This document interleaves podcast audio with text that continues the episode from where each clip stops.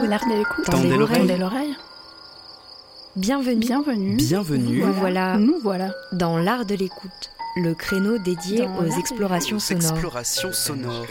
Le créneau dédié aux explorations sonores. dans l'univers des sons. Une soirée à l'écoute as a way to des Des sons. sons. De l'entretien au documentaire de création, De l'improvisation collective aux expériences électroacoustiques. électroacoustique. On sort les oreilles et on pratique. Et on pratique.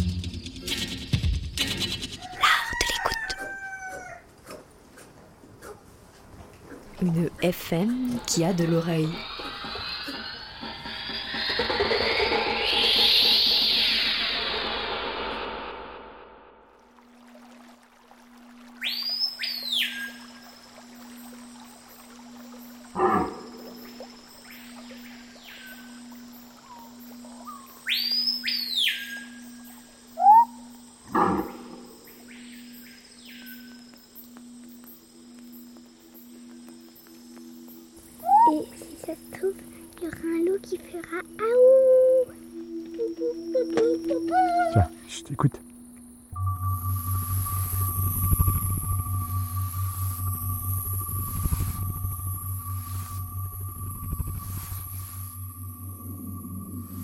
Bonsoir à toutes et à tous, bienvenue dans l'art de l'écoute. Ce soir un épisode en compagnie de Marc Namblard, guide naturaliste et audio-naturaliste.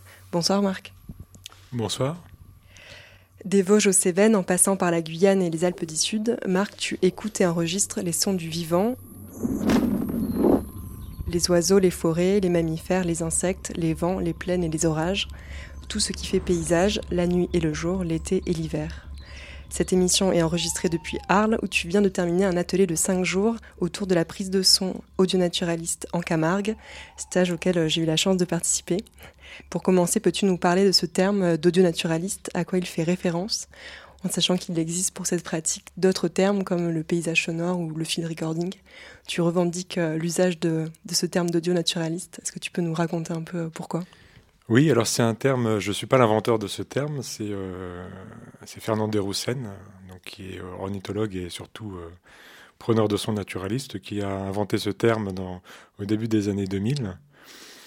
Et euh, avant lui, en fait, on se présentait euh, avec, sous d'autres appellations, et notamment on utilisait souvent des termes anglo-saxons pour désigner notre activité, parce que c'est une activité qui est, qui est plus répandue dans les pays anglo-saxons, euh, scandinaves que- qu'en France.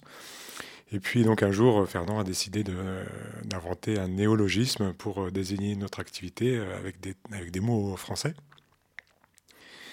Et donc c'est comme ça que le, terme audio-naturaliste est, est apparu. Et donc c'est un terme moi qui me que j'aime beaucoup parce que en fait il met l'accent sur sur l'écoute plus que sur la pa- sur l'aspect technique de l'activité.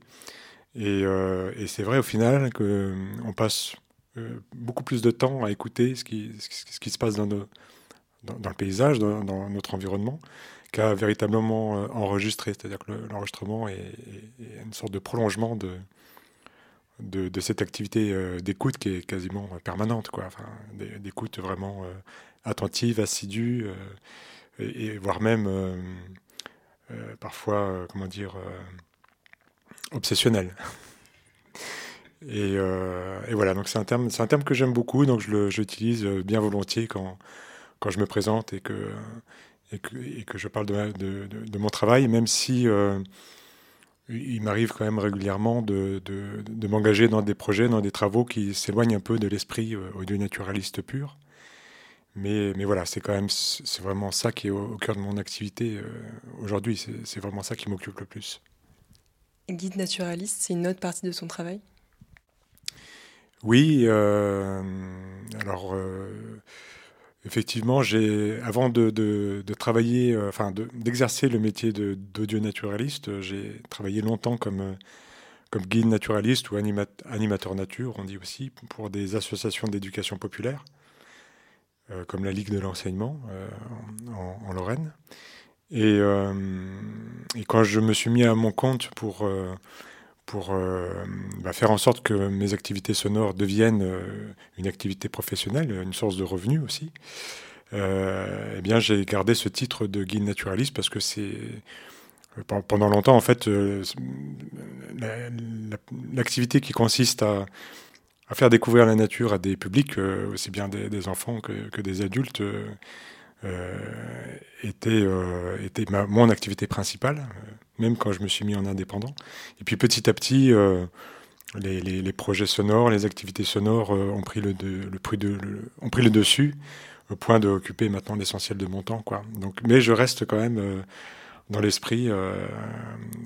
voilà, enfin, je, me présente toujours comme guide naturaliste, c'est mon, mon, mon statut officiel. Et encore aujourd'hui, je fais régulièrement des, activités, des sorties, des ateliers euh, pour, le grand public, pour les, pour les enfants, euh, les petits, les, plus grands. Les... Et c'est quelque chose que je, souhaite conserver parce que c'est c'est quelque chose d'import- d'important pour moi, la transmission. Le, euh, c'est- vraiment, euh, c'est vraiment très important. quoi. C'est- L'activité qui consiste à aller chercher des, sons dans la nature est extrêmement solitaire et, j'ai besoin d'équilibrer ça par des, des moments de partage, enfin de- des moments de rencontre avec un public. Quoi. Donc, euh, donc euh, voilà, je, je continuerai à être guide naturaliste. Comment tu as rencontré euh, le son? Peut-être quel est ton premier rapport au son sous n'importe quelle forme? Ah, C'est une histoire, c'est une histoire ancienne, puisque en fait, je, je baigne dans le son depuis que je suis enfant. Euh, déjà parce que j'ai des oreilles comme tout le monde et que, j'écoute les sons depuis que, avant même ma naissance, comme tous les, comme tous les, comme tout le monde. Mais euh, aussi parce que euh, mon père euh, enregistrait. Euh, alors, il enregistrait pas vraiment des, sons euh, de, de la nature, ça lui arrivait parfois, mais ce qu'il enregistrait surtout, c'est des moments de vie familiale, des scènes de vie, de vie familiale, de la même manière qu'à l'époque, donc dans les années so- 70, euh, euh, beaucoup de gens utilisaient, euh, par exemple, le Super 8 pour, euh, enfin, les, petites caméras Super 8 pour euh, conserver des moments de vie de famille comme ça. Eh bien, lui, il faisait des photos, mais surtout, il euh, faisait des enregistrements, des longs enregistrements sur des bandes magnétiques. Donc il laissait tourner comme ça son, enregistreur, euh, il planquait les micros euh, dans la salle à manger ou dans le jardin, ou, euh, voilà, puis il enregistrait des, moments de vie comme ça. Et puis euh, évidemment, euh, il nous faisait écouter euh, parfois ces enregistrements. Et puis quand je dis nous, je, parle de, mon frère et moi. On était deux enfants à la maison. Et donc on écoutait les enregistrements et puis on s'amusait aussi. Il nous laissait jouer un petit peu avec, avec ça. On s'amusait à ralentir les, enregistrements, à, faire les idiots dans les micros. Enfin bon. Donc du coup, un rapport comme ça très ludique avec, avec le- avec l'enregistrement et avec le son de manière générale. Donc, euh, et ça m'a pas quitté, quoi. C'est- vraiment, ça vient de là, ça vient de l'enfance. Et, euh, donc c'est une longue histoire. Donc euh, ben, on peut écouter un, petit extrait d'archives familiales là, que j'ai sélectionné. Alors il y a beaucoup de beaucoup d'enregistrements qui sont difficiles à, écouter parce que ben, voilà ils sont abîmés par le temps, mais du coup ils ont pris une sorte de patine comme ça qui qui euh, que je trouve intéressante quoi. Et donc euh, ben, voilà je vous propose euh, de, de plonger un peu dans une ambiance des années 70, une ambiance familiale comme ça pour pour le pour le souvenir. Ça se passait dans, dans quelle région?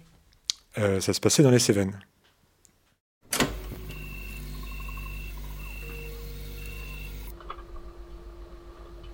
Ah, mais là, pour les insectes, le mieux, c'est que tu mettes une cassette vierge. Et que tu enregistres pendant une demi-heure euh, sans t'occuper de ton truc. Et puis le lendemain, tu fais un montage. C'est-à-dire que tu trilles dans la bande le morceau que tu veux garder, le, les morceaux. Il faut un autre magnétophone pour. euh, Alors, on pourrait le faire sur le mien, ça, c'est pas difficile. Mais t'as pas de. Si, j'ai un cordon. Peut-être au fond quand tu seras grand. Au lieu de faire euh, du poney. Ben, peut-être tu viendras regarder les moutons. Oui. C'est vrai, alors tu pourrais faire une ferme là, dans les Cévennes, avec des poneys, et puis des moutons. Hein?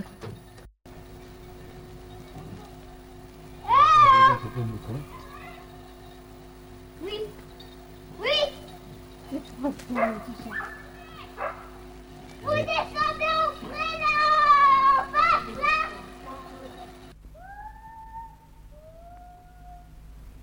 Gee,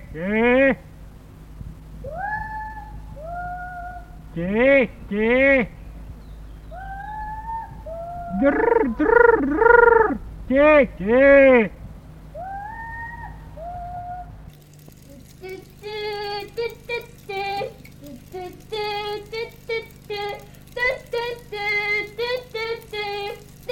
Doo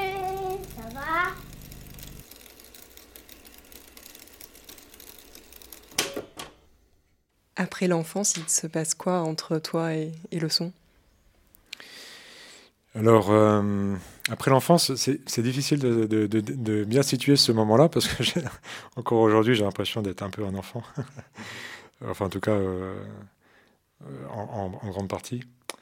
Euh, non, bah, ça m'a jamais vraiment quitté. Quand je suis devenu adolescent, j'ai continué à, enregistrer surtout, dans les temps de vacances parce que tous les ans, euh, mes parents, euh, enfin nos parents prenaient, regroupaient tous leurs congés. Ils étaient euh, comment on dit, fonctionnaires ter- territoriaux, et ils regroupaient toutes leurs vacances, leurs cinq semaines de vacances en été, et donc on partait un mois complet dans les Cévennes, tous les ans, ou quasiment tous les ans. Et, donc ça, c'était forcément un, moment très, très, très intense pour, pour mon frère et moi, et pour eux aussi, pour mes parents aussi.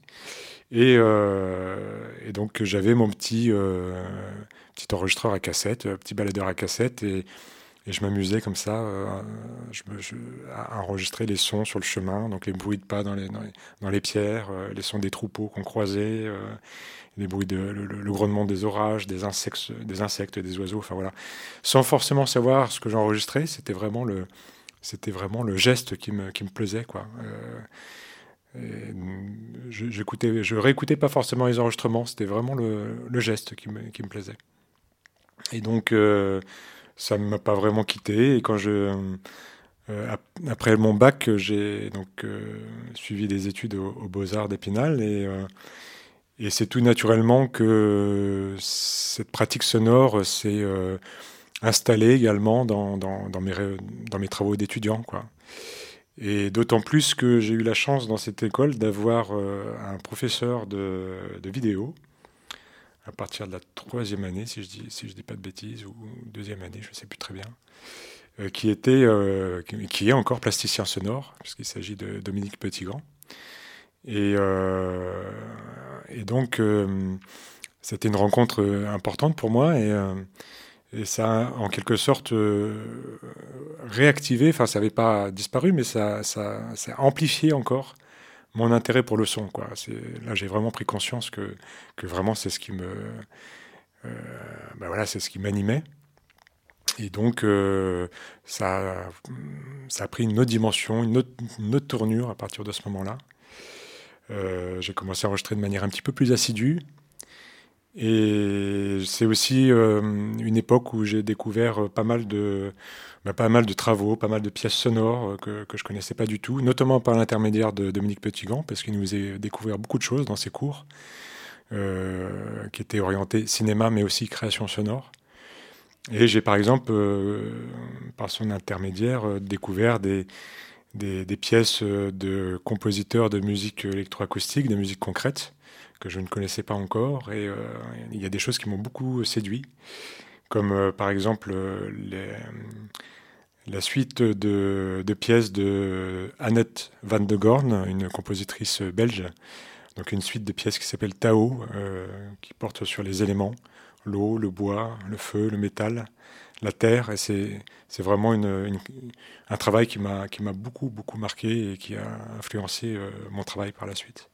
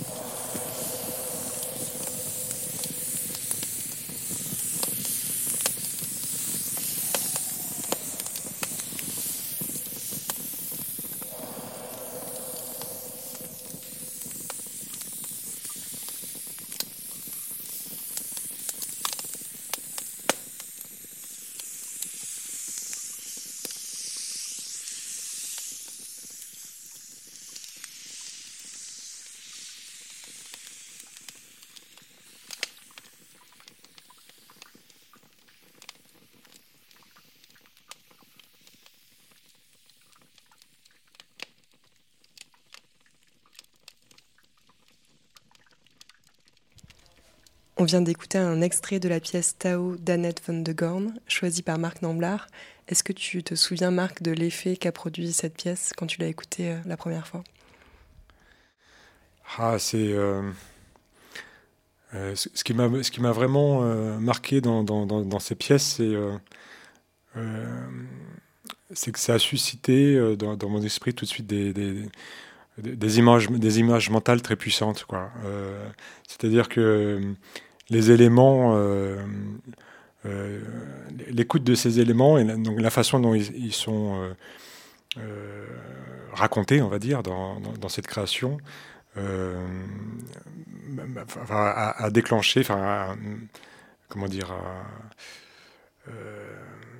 oui, a produit des images mentales extrêmement puissantes, quoi. Et, là, j'ai pris conscience vraiment du pouvoir du son, Euh, notamment lorsque on est en présence de, de sons autres que de, de la voix qui raconte une histoire, quoi. Parce que là, c'est c'est pas une voix qui raconte une histoire, c'est des des sons d'éléments, euh, des sons pris dans le paysage qui qui racontent des histoires et, euh, et qui, qui nous permettent de de nous comp- de, composer d'autres types de, paysages quoi et d'autres types d'espaces dans lesquels errer se perdre rêver et ça ça m'a beaucoup beaucoup plu quoi On va continuer à se balader dans ta sonothèque euh, étudiante, en tout cas à l'époque de tes études. Tu as choisi un- une pièce de Christian Zanesi, un compositeur avec lequel tu as travaillé par la suite. Euh, cette pièce s'appelle euh, Le paradoxe de la femme poisson. Est-ce que tu peux nous en dire euh, un mot avant qu'on l'écoute? Un extrait. Alors c'est vraiment une pièce euh, aussi qui m'a qui m'a beaucoup marqué par euh, son alors déjà par, l'ambiance qui en dégage, enfin l'atmosphère qui en dégage. C'est surtout ça. C'est vraiment une histoire d'atmosphère. Euh, J'aime beaucoup le travail de Christian. Certains, euh, certaines personnes trouvent que c'est très sage pour, pour de la musique électroacoustique.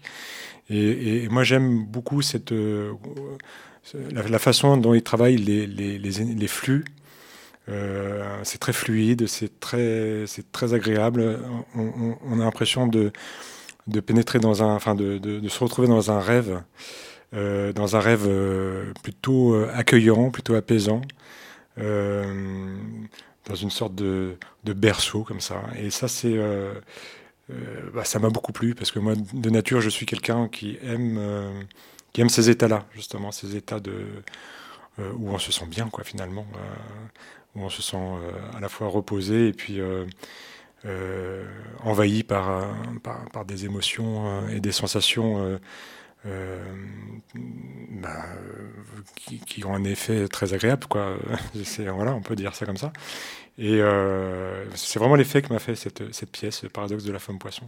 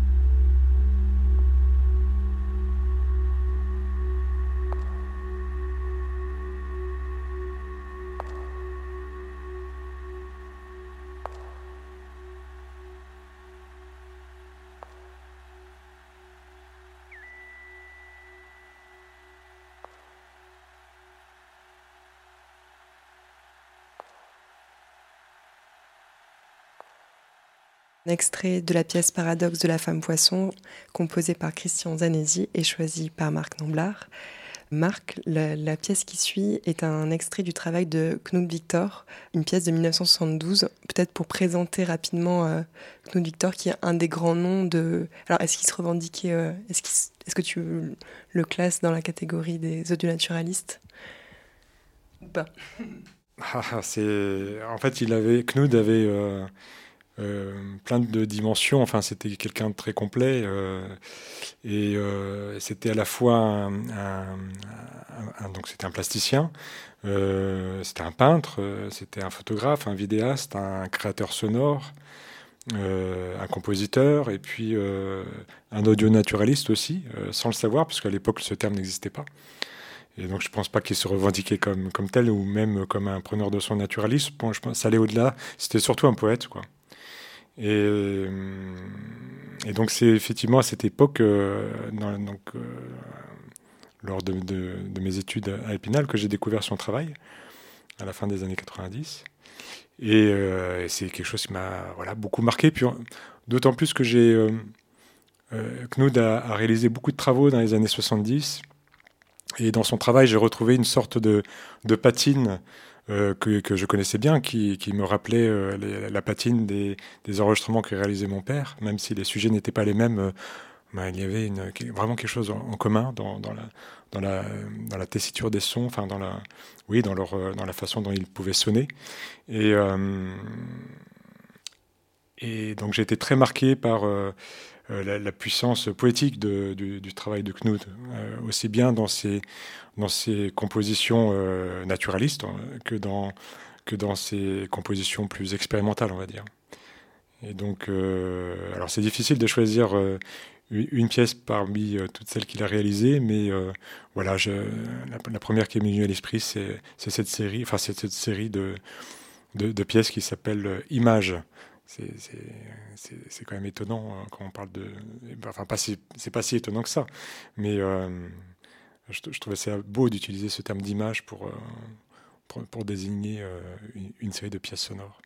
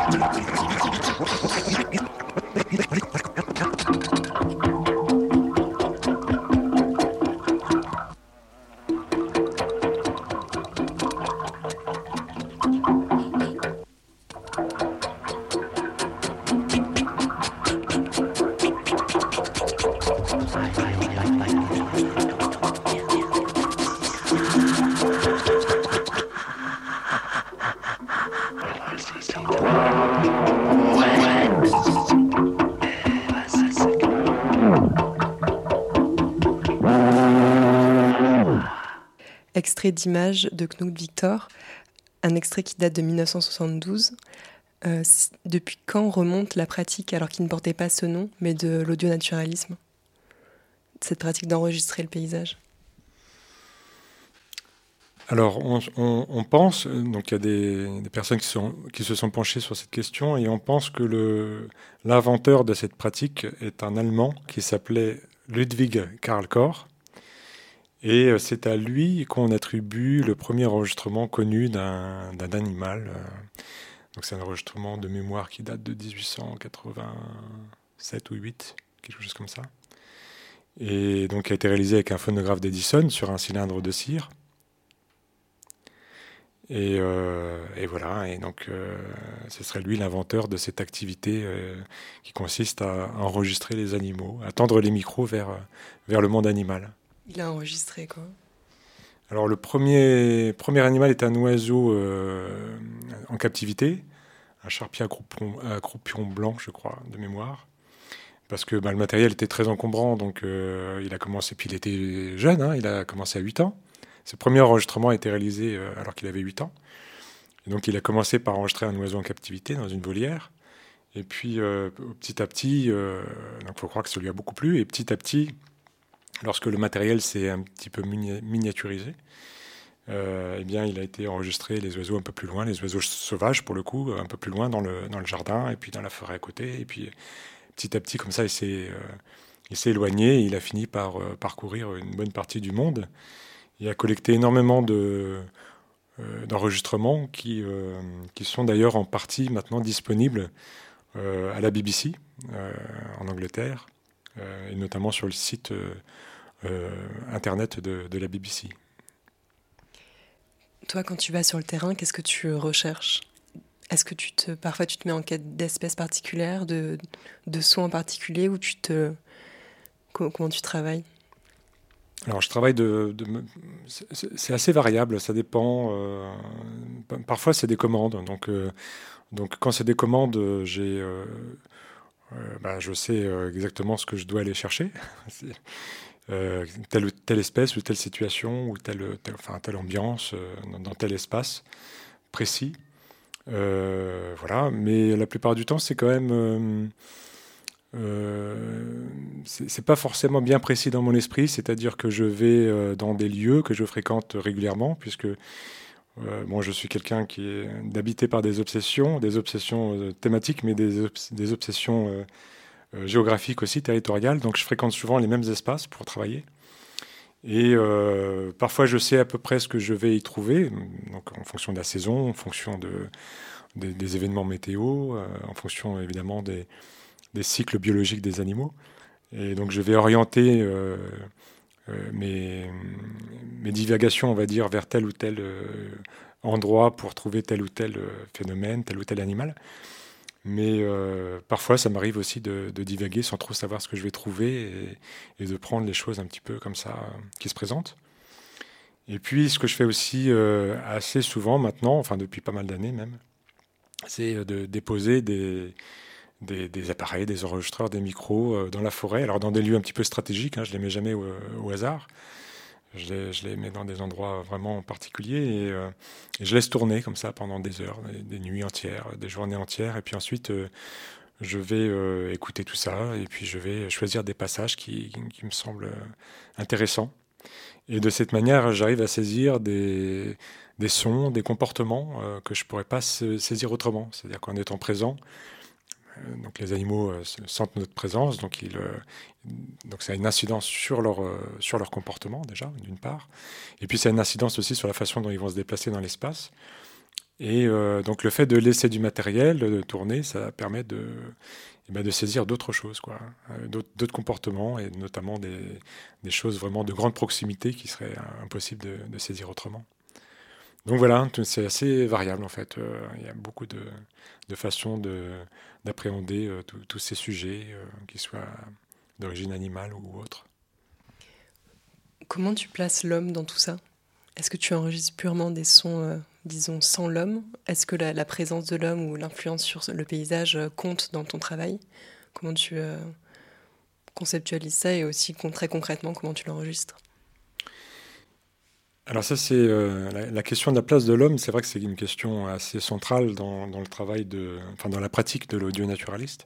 On a tous des, euh, tous les, praticiens euh, audio naturalistes ont des, postures un petit peu différentes par rapport à ça. même si globalement, ce qui nous rejoint, c'est cette passion qui consiste à mettre le projecteur, enfin le, ou à diriger le micro vers des événements sonores que qu'on n'entend plus, qu'on n'écoute plus parce que euh, donc se, parce qu'ils se développent dans des espaces qu'on ne fréquente plus, ou parce que ce sont des événements sonores qui se retrouvent menacés, euh, euh, brouillés par tous les autres, toutes les émissions sonores que nous, les humains, émettons dans, dans, le paysage. Donc ça, c'est le parti pris de, de l'audio naturaliste. Donc on se détourne un petit peu de, des productions sonores d'origine humaine pour se concentrer sur le reste, sur ce qui reste dans ces espaces-là. Alors, euh, parfois, on nous reproche de, justement de, déformer la réalité, c'est-à-dire de, donner à entendre des représentations des paysages qui sont euh, éloignés de, la réalité, qui sont très éloignés de la réalité, parce qu'on va effectivement avoir tendance à diriger nos micros euh, de l'autre côté, à, couper les, sons d'origine humaine dans les enregistrements, à les filtrer, etc., à les faire disparaître. Euh, mais c'est, je, n'ai jamais, euh, comment dire, c'est une, objection que je ne comprends pas parce que je considère que le fait même d'enregistrer, quoi que ce soit d'ailleurs, que ce soit un animal ou que ce soit un son d'origine humaine dans le paysage ou un paysage dans sa globalité, il, s'agit d'un travail d'interprétation dans tous les cas. Quoi. Donc c'est un travail qui consiste à se positionner et on fait que ça, se positionner. Et, euh, donc, euh, bah, chacun se positionne comme il veut, comme il l'entend, et euh, sans avoir forcément, sans, devoir se justifier forcément. Donc, voilà, nous, on a fait le choix, effectivement, de se diriger vers d'autres types de sons. Mais ceci dit, l'homme n'est jamais très, très éloigné dans notre travail. Pour plusieurs raisons. Déjà parce que ce sont, faut pas oublier que ce sont des humains qui produisent ce travail-là. Donc c'est un travail d'humain. On utilise des machines fabriquées par des humains, on utilise des micros, on utilise des enregistreurs, on écoute nos sons sur des haut-parleurs, euh, sur des casques, dans des casques. Tout ça, ça a été fabriqué par l'homme. Et tout ça, évidemment, a une incidence directe sur, euh, sur, notre travail. Et puis aussi parce que l'homme est tout le temps présent dans le paysage. Dans, les paysages dans nos pays, euh, tous les paysages ont été façonnés par l'homme, y compris lorsqu'on se retrouve dans des, dans des espaces qui nous semblent très sauvages, dans des forêts, par exemple dans la forêt des, dans la forêt des Vosges. Euh, on peut avoir le sentiment d'être dans une forêt complètement sauvage, mais ce n'est pas vraiment le cas. Euh, il y a des degrés hein, de, naturalité, mais on n'est pas dans des forêts primaires. Il n'y a plus de forêts primaires en France, il n'y en a quasiment plus. Et tous les, tous les paysages sont très marqués par, euh, par, par les, hommes, par, par les activités humaines, par l'économie, par... Enfin, et donc, euh, ça laisse forcément une empreinte dans, euh, également dans les sons, dans la façon dont les sons se déploient et s'organisent dans, les paysages. Donc, même si euh, dans un paysage qui nous semble, dans une ambiance qui nous semble complètement naturelle, on ne perçoit pas directement de son produit par l'homme, il est présent. En filigrane, il est présent. du fait d'avoir modelé ce paysage et donc ce qu'on y entend. Quoi. Donc voilà, l'homme est là. Depuis le début de, ta pratique, est-ce que tu as vu une évolution à ce sujet sur les, sons que tu enregistres? Peut-être le. Bon, on parle souvent des oiseaux euh, et on dit à juste titre que, leur nombre euh, s'amenuise. Est-ce que toi, sur le terrain et à ton échelle, tu as pu euh, voir des données de ce type? Oui, alors c'est quelque chose que cette érosion de la biodiversité, notamment de, de la vie faune, c'est quelque chose qu'on qu'on peut malheureusement euh, vérifier euh, régulièrement, mais de manière euh, comment dire, c'est pas pas homogène partout. On n'observe pas la même chose partout. C'est-à-dire que ça va se manifester dans certains dans certains lieux, dans certaines dans certains milieux, plus que d'autres. Et il faut dire, donc il faut, être honnête. moi, je vais travailler surtout dans des espaces qui, bénéficient de statuts de protection. Donc ça peut être euh, des zones naturelles 2000, ça peut être euh, des réserves naturelles, des parcs nationaux. Enfin voilà, il existe plein plein de statuts comme ça de, protection, dont, certaines qui sont très efficaces. enfin, dont beaucoup, beaucoup de statuts de protection, dont certains sont très efficaces. Et, donc du coup, globalement, dans ces espaces-là protégés, la biodiversité se maintient. Les animaux se portent globalement plutôt bien et on, alors on, note des, évolutions. Il y a des espèces qui, euh, qui, sont un peu moins présentes certaines années et puis qui reviennent plusieurs années euh, après. Et puis il y a d'autres espèces qui se manifestent, qui, qui, apparaissent, etc. Il y a quand même des mouvements, il y a quand même des, des cycles, des, évolutions, mais qui sont normales. Mais à côté de ça, dehors, lorsqu'on s'aventure dans, d'autres espaces qui sont beaucoup moins protégés, et notamment dans les espaces agricoles, euh, alors là, par contre, euh, c'est assez catastrophique. C'est même terrifiant. C'est-à-dire qu'effectivement, là, on voit, des espèces vraiment disparaître. Et quand on compare les enregistrements euh, réalisés dans ces espaces-là sur à plusieurs années d'intervalle, à une même époque, dans des mêmes conditions, évidemment, ça c'est important parce que il, faut, vraiment comparer ce qui est comparable. Euh, on, note quand même euh, clairement une, disparition d'un certain nombre d'espèces. Et, ce qu'on remarque aussi aujourd'hui, c'est une forme d'homogénéisation des ambiances sonores dans, les milieux naturels. C'est-à-dire qu'il y a des espèces très sensibles, très spécialisées, qui, étaient vraiment afféodées à des habitats euh, très particuliers, qui disparaissent parce que du coup, ce sont des espèces fragiles quelle espèce, par exemple? Oh, Certains oiseaux, comme, euh, comme, le, comme, comme, les tariers, par exemple, hein, ou les bruants, qui, euh, qui vraiment euh, disparaissent de nos, de nos paysages agricoles. Et puis d'autres espèces qui sont beaucoup plus ubiquistes, c'est-à-dire qui vont pouvoir s'installer dans, dans, des milieux très différents, qui vont, qui vont pouvoir plus facilement s'adapter. Eh bien, ces espèces-là prennent de l'ampleur. Enfin, en tout cas, on, commence à les retrouver maintenant vraiment partout. Et donc, euh, du, coup, on a une sorte d'homogénéisation du fait de la disparition de certaines espèces et de l'installation généralisée d'autres espèces, comme, comme le rouge-gorge par exemple. Euh, eh bien, on a une homogénéisation des, ambiances naturelles, quoi. Et ça, c'est, enfin, des, ambiances sonores dans les espaces naturels ou semi-naturels. Ça, c'est vraiment quelque chose de marquant. Comment tu fais pour euh, reconnaître tous les sons que tu enregistres euh, bon, J'imagine qu'il y a l'expérience et la connaissance du terrain. Est-ce qu'il y a d'autres méthodes? Je triche un peu parce que je connais une partie de la réponse parce que je viens de suivre euh, le stage que tu as donné à Fournier Janova, mais peut-être que tu peux nous raconter un peu. Oui, alors c'est en fait on a chacun chacun un petit peu ses, recettes parce qu'on a des sensibilités différentes. Il y a des personnes qui ont des mémoires euh, auditives, donc euh, qui euh, progressent très vite dans l'apprentissage, dans la mémorisation des sons, dans la reconnaissance des sons. D'autres personnes comme moi ont des mémoires plutôt visuelles ou comment on appelle ça, les mémoires liées à des, mouvements, enfin à, du, je, cherche le mot. Enfin bon, d'autres formes de mémoire, ce qui fait qu'on est, on progresse pas de la même manière.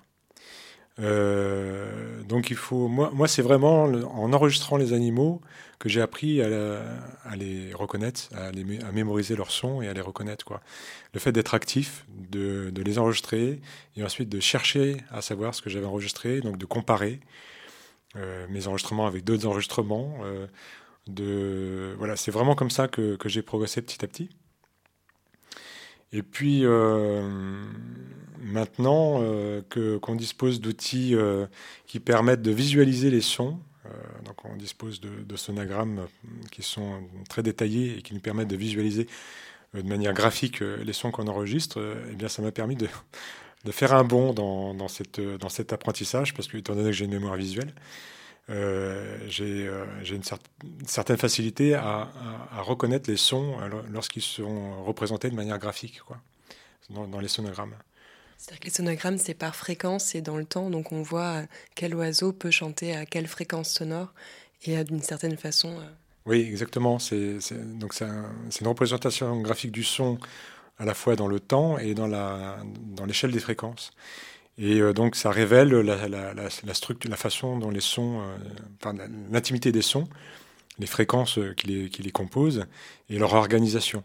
Et chaque espèce, en fait, a sa façon donc d'émettre des sons, utilise certaines fréquences et pas d'autres, ou, ou organise les sons d'une manière bien, bien précise. Et donc ça laisse une empreinte visuelle. Un peu comme euh, je compare ça souvent aux empreintes euh, des animaux dans la boue. Hein. Une, empreinte de chevreuil, bah, c'est pas la même chose qu'une empreinte de renard euh, dans la boue, etc. C'est vraiment, on s'en rend compte tout de suite, quoi. eh bien, une signature graphique d'un champ de rouge-gorge et celle d'un coucou, par exemple, pour prendre deux, oiseaux très différents, l'empreinte graphique dans le sonogramme est extrêmement différente. Et donc, voilà, du coup, c'est un, un, outil vraiment fabuleux qui m'a permis de, bien progresser dans, l'apprentissage et la, la mémorisation des sons.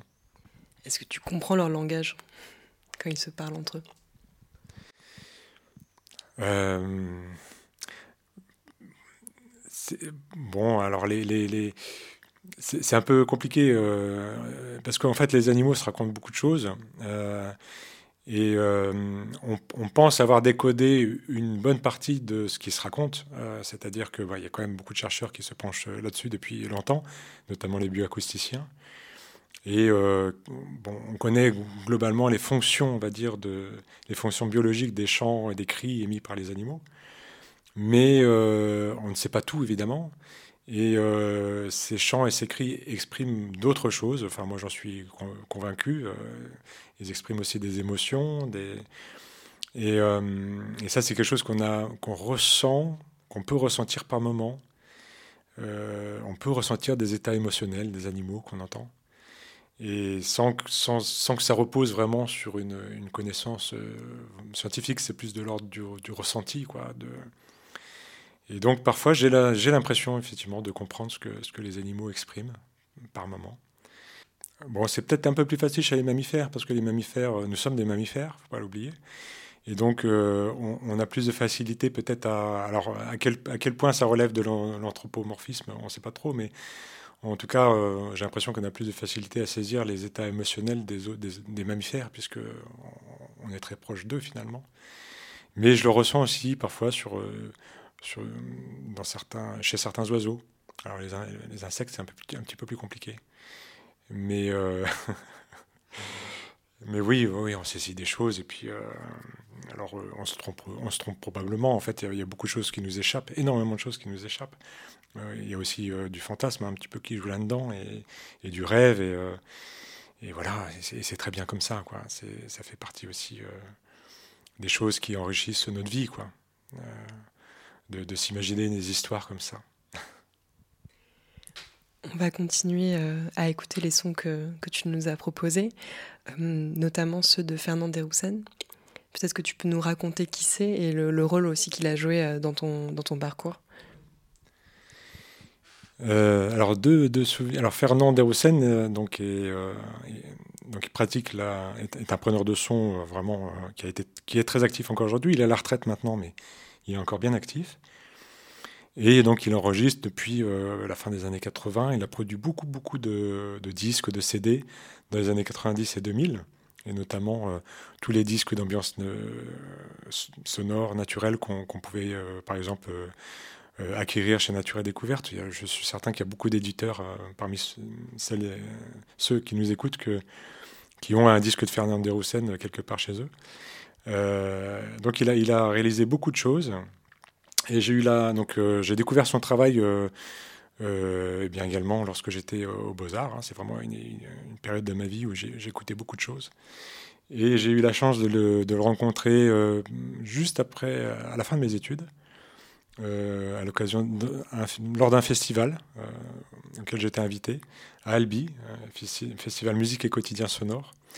donc j'étais invité pour diffuser une, pièce que, que j'avais réalisée juste après mes études, une pièce sonore. Et donc Fernand était présent et donc on a fait connaissance. Et puis voilà, on est resté en contact et ça, ça, correspondait à une époque où il avait pour projet de créer une association euh, qui regroupe les passionnés de, de, sons de la nature en France. Vous êtes beaucoup euh, On n'est pas très nombreux, non. On n'est pas très nombreux.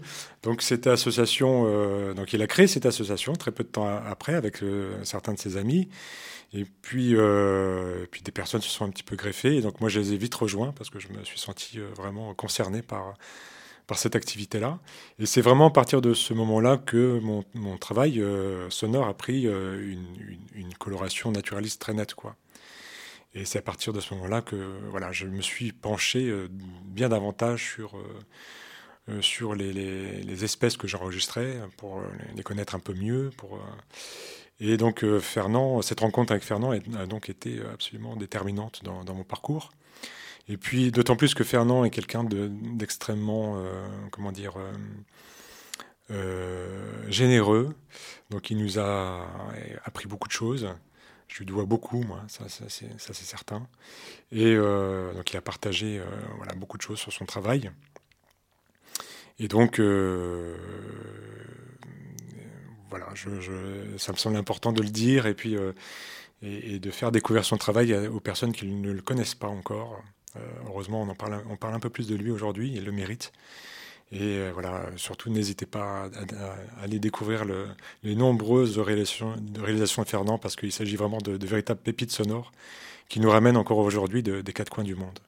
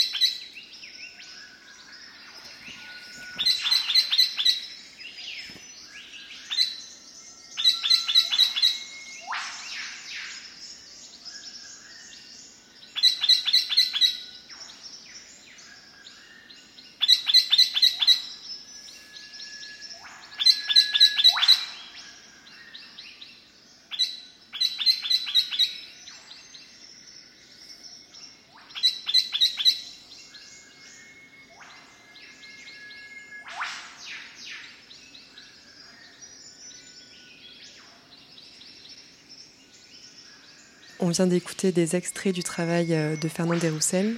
Et pour, euh, pour finir euh, la liste, la petite liste que tu avais préparée pour cette émission d'œuvres qui t'ont accompagné, en tout cas que tu as aimé et que tu écoutes encore, j'imagine, tu as choisi une, une, pièce de Douglas Queen. Est-ce que tu peux nous raconter un peu Antarctica? Alors Antarctica, c'est un disque sorti en 98, si je me si me trompe pas, qui euh, a vraiment euh, été un choc, enfin qui a, qui a provoqué un choc euh, chez moi. Donc Douglas Quinn, c'est un, on peut dire que d'une certaine manière c'est un, un, audio naturaliste canadien, artiste, artiste sonore ou field recordiste, enfin on ne sait plus trop comment, comment dire. Mais toujours est-il qu'il a, voilà, qu'il a traîné ses micros en Antarctique et qu'il a ramené des choses absolument inouïes là-bas. Et euh, donc on m'avait conseillé ce disque comme ça, euh, parmi d'autres. Et puis, euh, et puis donc je l'ai, je l'ai, je l'ai, écouté comme ça sans trop savoir ce que j'allais découvrir. Et là j'ai vraiment eu, j'ai vraiment eu un choc. Il a notamment réalisé, donc il a notamment réalisé des enregistrements de, de phoques de Weddell, donc ces phoques qui vivent en Antarctique, dans, dans plusieurs situations. Il y a un premier enregistrement très touchant de, de de Weddell lorsque, lorsqu'il remonte euh, à la surface de la banquise. Euh, lorsque les, notamment lorsque les mâles, les, pardon, les femelles euh, appellent leurs jeunes, parce que donc les, ils arrivent à des endroits différents de, la surface hein, pour, pour, pour, respirer. Donc il y a des différents trous. donc ils, se retrouvent séparés, on va dire, dans l'espace. Et pour garder contact, entre eux, eh bien, ils s'appellent. Ils s'appellent, ils se répondent, et, euh, c'est un. Et, ces voix sont, enfin, m'ont beaucoup touché parce que Je trouve que il y a quelque chose. Je ne sais pas s'il y a quelque chose de très humain dans, les voix des phoques ou s'il y a quelque chose de, phoque dans les voix humaines. Toujours est-il que ça m'a beaucoup troublé. J'avais euh, euh, enfin voilà, c'est ce sentiment de parenté qui, qui m'a envahi euh, avec ces animaux lorsque j'ai découvert cet enregistrement m'a vraiment bouleversé. Quoi.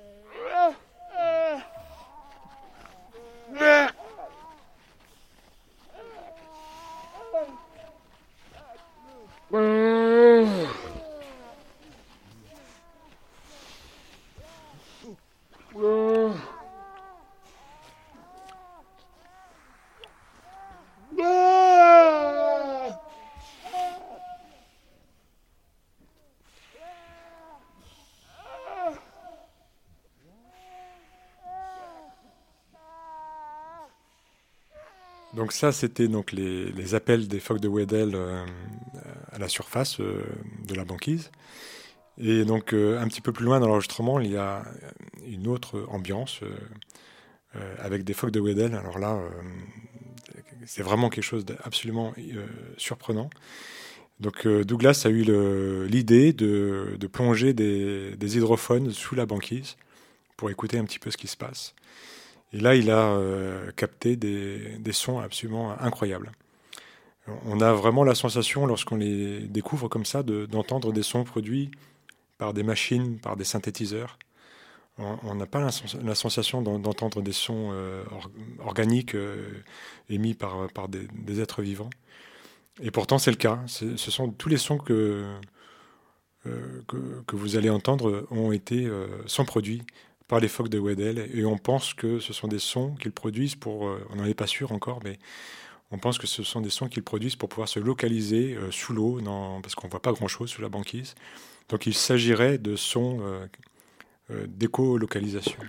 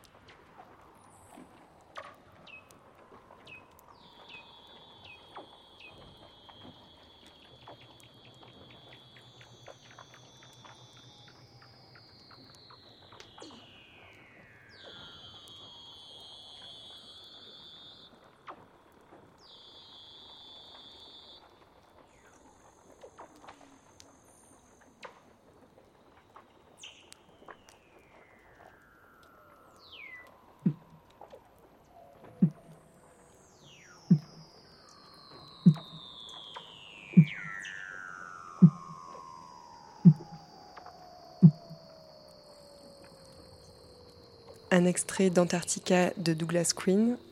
Vous écoutez l'art de l'écoute avec le naturaliste Marc Namblard. Marc, on va commencer à écouter quelques-unes de tes pièces, de tes œuvres.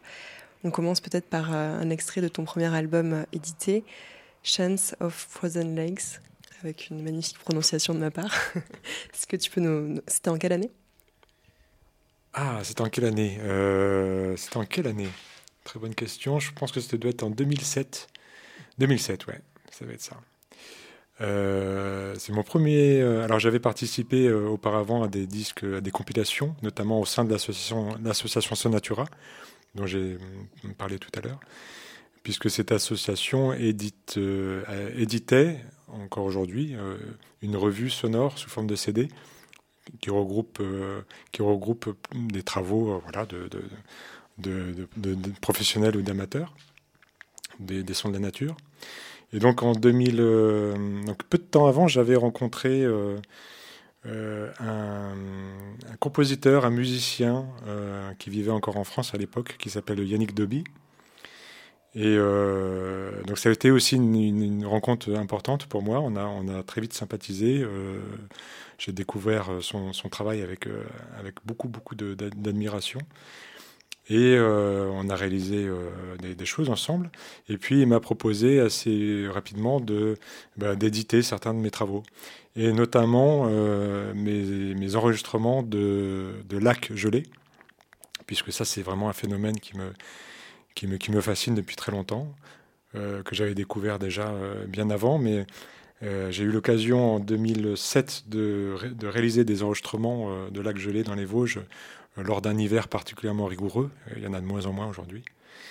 Et, euh, donc euh, Yannick euh, a, produit euh, ce premier disque qui est une longue plage d'une heure qui retrace euh, l'évolution de ce phénomène depuis euh, donc le, début de matinée lorsque le, les lacs gelés commencent à, travailler sous l'effet de, des, premiers rayons de soleil qui caressent la glace jusqu'en milieu de journée où toute, euh, toute la glace euh, et tout le lac se met à, vibrer, à, gémir euh, sous l'effet de, de la chaleur du soleil.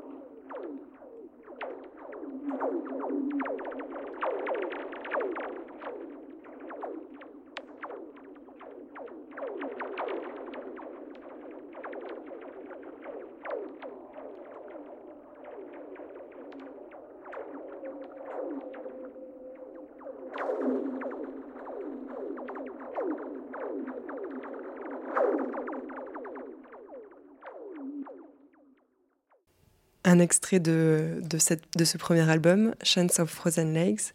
Tu, tu nous disais avant qu'on écoute que tu avais construit une narration autour euh, de cet album, notamment la temporelle. Comment tu travailles justement euh, cette histoire de narration, de comment raconter des choses avec euh, des sons naturels? Alors je pars souvent d'un ressenti, c'est-à-dire lorsque je suis sur le terrain, je, je, alors ça m'arrive de prendre des notes, mais euh, je, mémorise comme ça des, impressions, des sensations, des émotions, et, je, pars de ça. Et ensuite, je vais euh, chercher dans mes enregistrements, convoquer des, parties de mes enregistrements que je vais assembler euh, pour essayer de, retrouver un petit peu cet état émotionnel que j'ai pu euh, traverser sur, le terrain. Quoi. Donc, euh, je pars vraiment de ça, d'un ressenti, d'une expérience euh, personnelle. Et alors certaines de, mes pièces sont très peu travaillées finalement, le, le, parce que les, phénomènes qui se déploient suffisent à eux-mêmes. Euh, donc, euh, il s'agit dans ces cas-là de ce qu'on appelle une phonographie, d'une certaine manière, c'est-à-dire euh, voilà un fragment d'enregistrement. De, et puis d'autres d'autres pièces sont beaucoup plus composées, travaillées, mais j'aime composer de manière à ce que lorsqu'on l'écoute, lorsqu'on les écoute au final, euh, on n'entende pas le, montage, qu'on ne le, ressente pas, mais qu'on soit pris tout simplement par les flux d'énergie, par les événements, euh, par, euh, voilà, par, par, par, ce qui se déploie dans, dans, le temps comme ça et dans l'espace, sans qu'on sans qu'on on perçoive vraiment le, le, travail de, de, composition qui est derrière. Quoi. Donc ça, c'est vraiment quelque chose qui est important pour moi. Et voilà. Et, souvent d'ailleurs, on, on, me pose cette question euh, de savoir si, si, mes enregistrements sont très composés ou pas. Et finalement, je pense que c'est bon signe pour moi qu'on me pose la question parce que ça veut dire que quelque part, on, ne ressent pas trop ce travail de composition et, tant mieux. je vous propose d'écouter un, extrait de mon deuxième disque, alors quelques, quelques années euh, plus tard, enfin très peu de temps après, je crois en 2009, donc deux ans après euh, Chants of Frozen Lakes. Euh, c'est donc Fernand Desrossen qui, à son tour, m'a proposé de d'éditer et de produire euh, un, disque à partir de mes enregistrements euh, collectés en Lorraine. Et donc il s'agit d'un disque qui regroupe différentes, euh, voilà, différents paysages sonores, différentes ambiances dans différents milieux euh, au fil des saisons. Et euh, donc eh bien, je vous propose d'en de, découvrir un extrait tout de suite.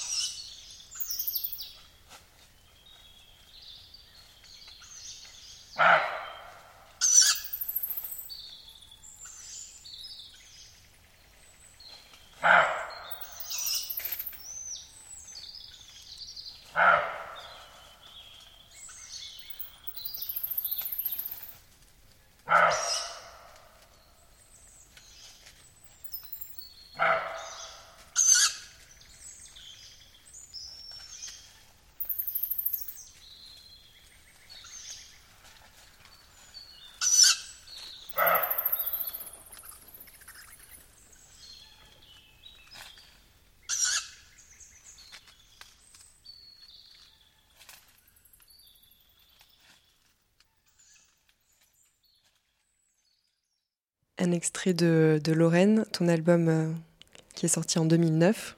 Quelques années plus tard, en 2013, tu as sorti un album intitulé Seven que tu as réalisé et composé avec ton frère. Euh, les Cévennes, tu nous le racontais, c'est un, territoire euh, avec beaucoup d'enjeux émotionnels pour toi et, famille, familial. Est-ce que, tu pourrais nous, dire sur ce- cet album? Alors, euh, donc effectivement, c'est la deuxième euh, collaboration euh, avec Yannick Deby, qui, suivait de près, enfin de près, de loin, parce qu'il est parti s'installer à cette époque en Asie, à Taïwan. Mais on est resté euh, très proche et, en contact. Et puis, euh, il est resté très à l'écoute de ce que je pouvais produire, ainsi que mon frère, puisqu'à l'époque, mon frère euh, réalisait des enregistrements aussi sur ses temps de loisirs. Il n'a jamais fait ça de manière professionnelle, lui, mais c'était vraiment un hobby. Et donc, il était très attentif à ce qu'on produisait et, et on lui envoyait régulièrement des choses. Et puis, on lui a envoyé pas mal d'enregistrements qu'on avait collectés euh, avec mon frère dans les Cévennes, puisqu'effectivement, ce sont des espaces qu'on fréquente très régulièrement depuis notre enfance. Et, euh, voilà, il a eu euh, envie très rapidement aussi de, réaliser un double CD regroupant un certain nombre de- d'enregistrements, de phonographies collectées dans, dans ces paysages. Et, euh, et voilà, c'est un, objet euh, que je suis encore aujourd'hui euh, assez, fier de présenter.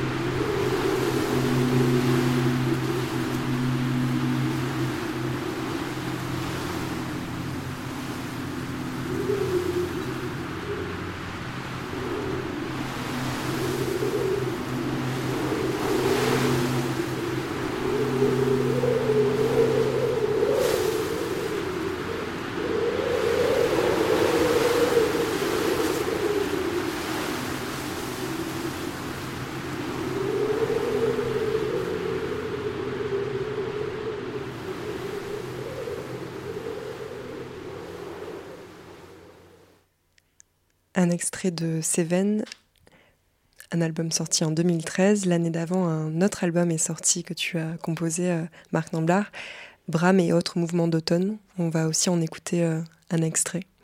Est-ce que tu peux nous, raconter? Alors là, c'est pas un enjeu géographique. On, l'entend dans le, dans le titre. C'est un enjeu plutôt euh, centré sur une espèce. Oui, alors c'est, ça fait partie de mes obsessions.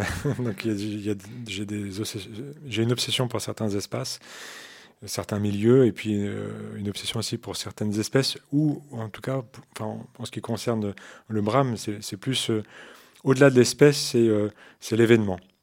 Ce qui me fascine dans, le, dans brame du cerf, c'est à la fois donc, ce, que le cerf peut produire à cette période de l'année, en tant que, comme vocalise, comme, son dans le paysage, mais c'est aussi toute l'ambiance qui se, qui, se, qui se développe tout autour, euh, toute l'atmosphère en fait qui se, qui se crée euh, euh, lors de cet événement. Il y a d'autres animaux qui se manifestent, il y a enfin voilà, il y a vraiment une, une, atmosphère très particulière.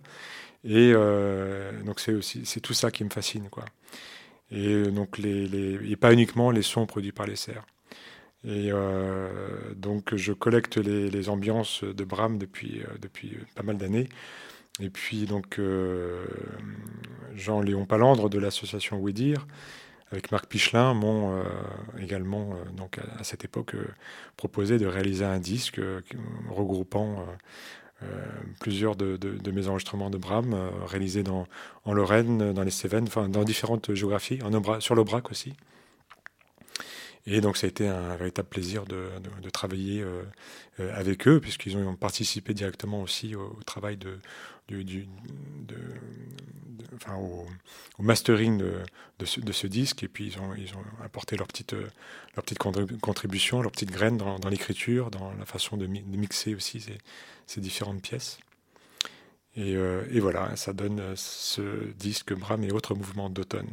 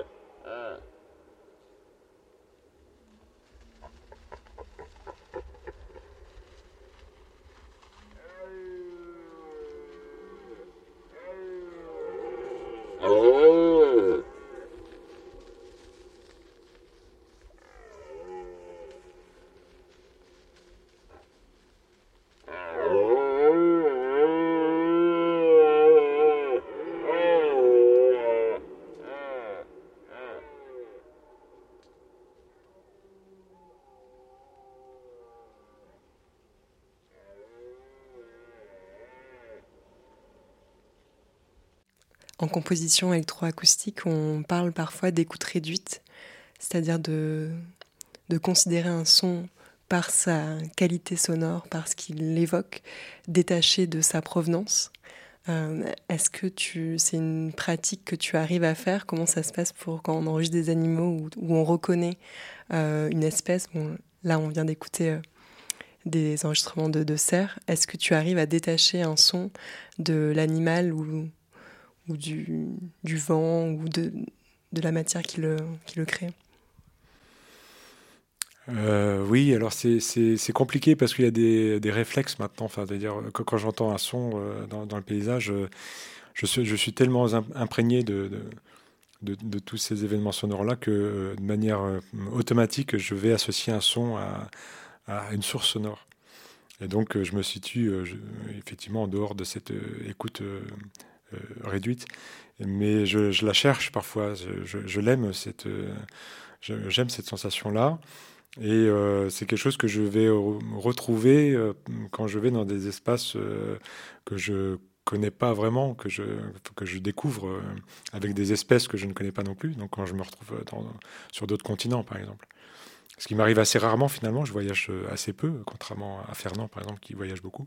Moi je voyage assez peu parce que j'ai tendance, cette tendance à fréquenter toujours les, mêmes lieux. Mais voilà, la première fois que je me suis retrouvé, euh, donc c'est- pas si vieux que ça, c'était en 2000, euh, 2014. La première fois que je me suis retrouvé euh, dans, la forêt amazonienne, par exemple, euh, j'ai pu euh, redécouvrir le, plaisir de l'écoute réduite, c'est-à-dire le, plaisir d'écouter des sons dont que je ne pouvais pas associer à une source précise.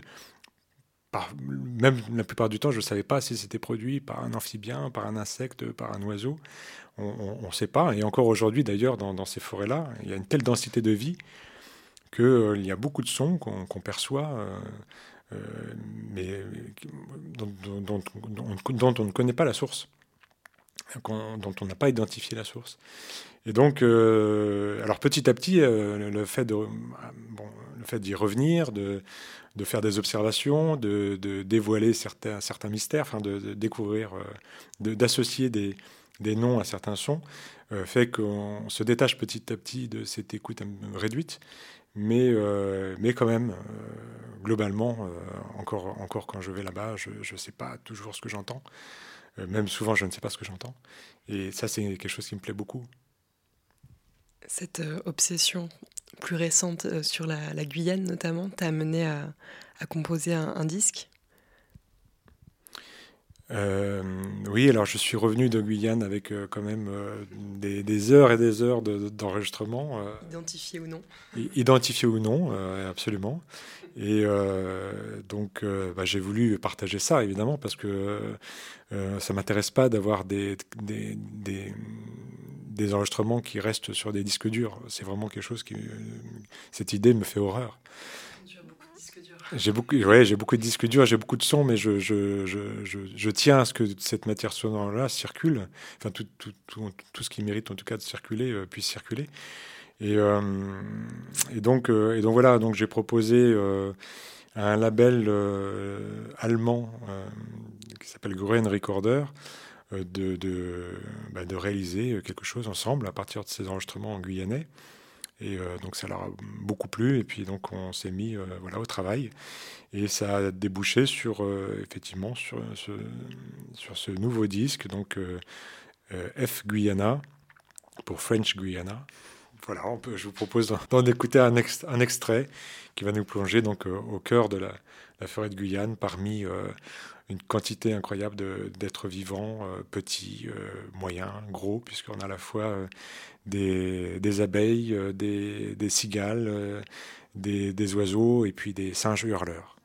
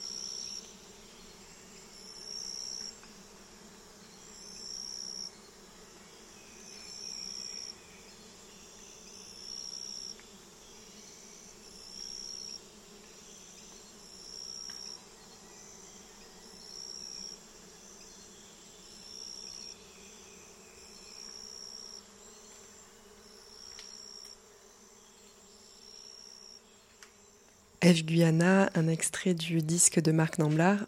Marc, euh, en plus des disques, nombreux, on ne pourra pas parler euh, de tous, tu prêtes aussi des sons à des compositeurs et compositrices et tu réalises des bandes sonores pour des, films, documentaires ou non. Comment s'articule euh, ce travail et comment tu l'envisages? Oui, alors c'est, pour moi c'est vraiment important de, de plus en plus. C'est-à-dire que le, le travail d'édition c'est quand même quelque chose de d'assez euh, solitaire finalement, même si euh, d'autres personnes euh, nous accompagnent dans cette dans, dans, ces projets-là. j'aime vraiment de plus en plus participer à des, à des, à des projets collectifs. Et c'est aussi pour ça que je m'intéresse de plus en plus au cinéma, au, au, documentaire. Euh, c'est aussi pour ça que j'aime de plus en plus travailler avec d'autres artistes, que ce soit des artistes de l'image ou, du son, ou euh, même des, gens qui, écrivent. Euh, voilà, c'est vraiment quelque chose d'important pour moi. Donc, donc effectivement, depuis plusieurs années, je, travaille régulièrement sur des, projets audiovisuels, sur des, sur des films, sur des documentaires. Et je prends vraiment beaucoup de plaisir à, à ça. Quoi. On va écouter une pièce de Christian Zanesi, qui est un compositeur de musique électroacoustique dont on a parlé en début d'émission, euh, qui a composé à partir de certains de tes enregistrements une pièce qui s'appelle L'esprit des lieux. Est-ce que tu peux nous, avant qu'on l'écoute, peut-être nous parler de quels enregistrements il s'agit, ou on écoute peut-être de suite? Bah pour parler de, peut-être de ma rencontre déjà avec euh, avec Christian Zanesi. Alors comme comme je disais tout à l'heure, c'est quelqu'un que c'est un compositeur que je connais depuis pas mal d'années. Et euh, j'ai eu la chance de le rencontrer euh, en 2016, je crois, dans le cadre du tournage d'un documentaire qui, était consacré euh, en grande partie à, mon travail. Un documentaire qui s'appelle L'Esprit des lieux. Et donc c'est un, documentaire qui évoque l'écoute de manière générale. C'était vraiment le propos des réalisateurs. Euh, Stéphane Manchematin et Serge Steyer. Ils voulaient, faire un film sur, sur la question de l'écoute à travers mon travail et euh, ma vie, euh, ma vie de manière un petit peu générale. Et, donc ils ont eu l'idée, puisqu'ils savaient que je connaissais le travail de Christian et que, que j'aimais son, son, travail, ils ont eu l'idée d'organiser une rencontre et de, et de filmer cette rencontre. Et, et c'est donc comme ça que, eh bien que j'ai que j'ai été amené à, confier des, enregistrements, euh, certains de mes enregistrements à Christian. Et Christian, ça l'intéressait d'autant plus qu'il n'a jamais, il n'avait jamais travaillé jusqu'à maintenant, jusqu'alors, euh, vraiment avec des, avec ce type d'enregistrement. C'est-à-dire que lui, il avait euh, plutôt l'habitude de travailler avec des, avec de la voix humaine, avec des sons, avec des, d'origine instrumentale ou des, des sons produits, produits par des machines ou dans des ambiances urbaines ou des choses comme ça mais euh, finalement très très peu avec des sons de la nature. Quoi. Donc c'était un peu un, défi pour lui. Euh, je l'ai bien senti et, euh, donc c'était voilà une, expérience donc du coup à la fois excitante pour moi et, pour lui également. Et donc ça a débouché sur cette, cette jolie pièce qui s'appelle L'esprit des lieux. Et ce qui est un petit peu troublant, c'est que il a eu l'idée de nommer sa pièce L'esprit des lieux à un moment où euh, le, titre du documentaire n'avait pas été choisi. Et euh, donc de leur côté, les réalisateurs avaient euh, en tête d'appeler leur film L'esprit des lieux, et puis de son côté, Christian, en, composant, sa pièce, a eu l'idée d'appeler sa pièce L'esprit des lieux. Donc ça, c'est quand même assez, assez marrant.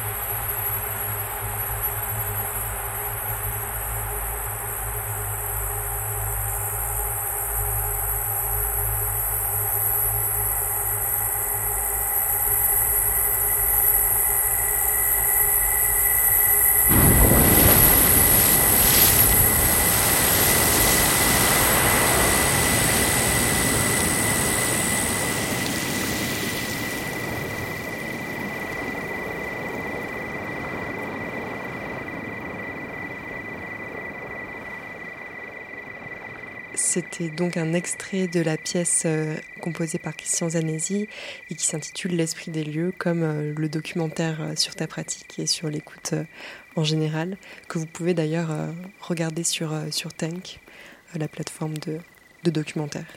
Merci beaucoup Marc Namblard. On va se quitter avec un dernier choix de ta part, une, pièce de Christine Groult, compositrice d'électroacoustique. La pièce s'intitule Omélé et euh, elle a elle aussi intégré des éléments que tu as enregistrés, euh, toi. Oui, alors euh, en fait Christine m'a contacté il y a quelques années parce que dans le cadre, enfin, elle était en train de réaliser une pièce, une pièce sonore dans laquelle donc consacrée à l'univers de la forêt, du bois, et elle recherchait des sons de, de, de cerfs justement, et notamment de, bois de cerfs, de cerfs en train de se battre. Et euh, donc c'est comme ça qu'elle est tombée sur mon travail et c'est comme ça qu'on a fait connaissance. Donc euh, je lui ai envoyé des, des enregistrements avec, euh, avec grand plaisir. Et puis donc on a eu l'occasion quelques temps après de, de, se rencontrer. et puis on a eu tous les deux envie de, bah, de, travailler ensemble un petit peu plus. Et puis donc ça a débouché sur, sur ce projet, enfin sur une collaboration un peu plus étroite dans, donc pour cette pièce qui s'appelle Omélé que j'aime beaucoup qu'elle a composé assez récemment. Et puis depuis, on a euh, engagé un travail ensemble euh, qui, a débouché sur, sur, des concerts notamment. Donc, Homélie de Christine Gould pour, euh, pour se quitter. Merci beaucoup, Marc Namblard. Merci, merci à, merci à vous tous et à vous toutes.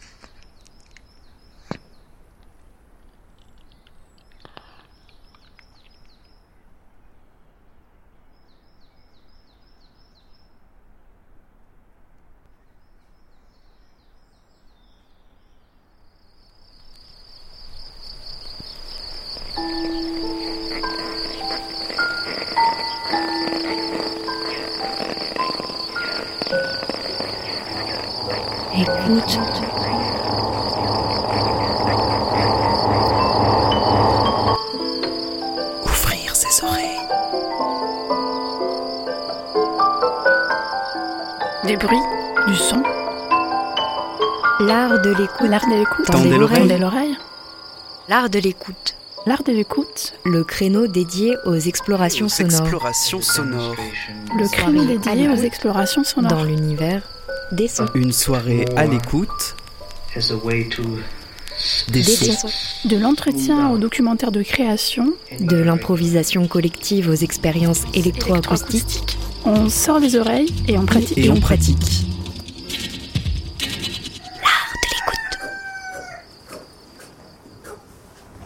Une FM qui a de l'oreille.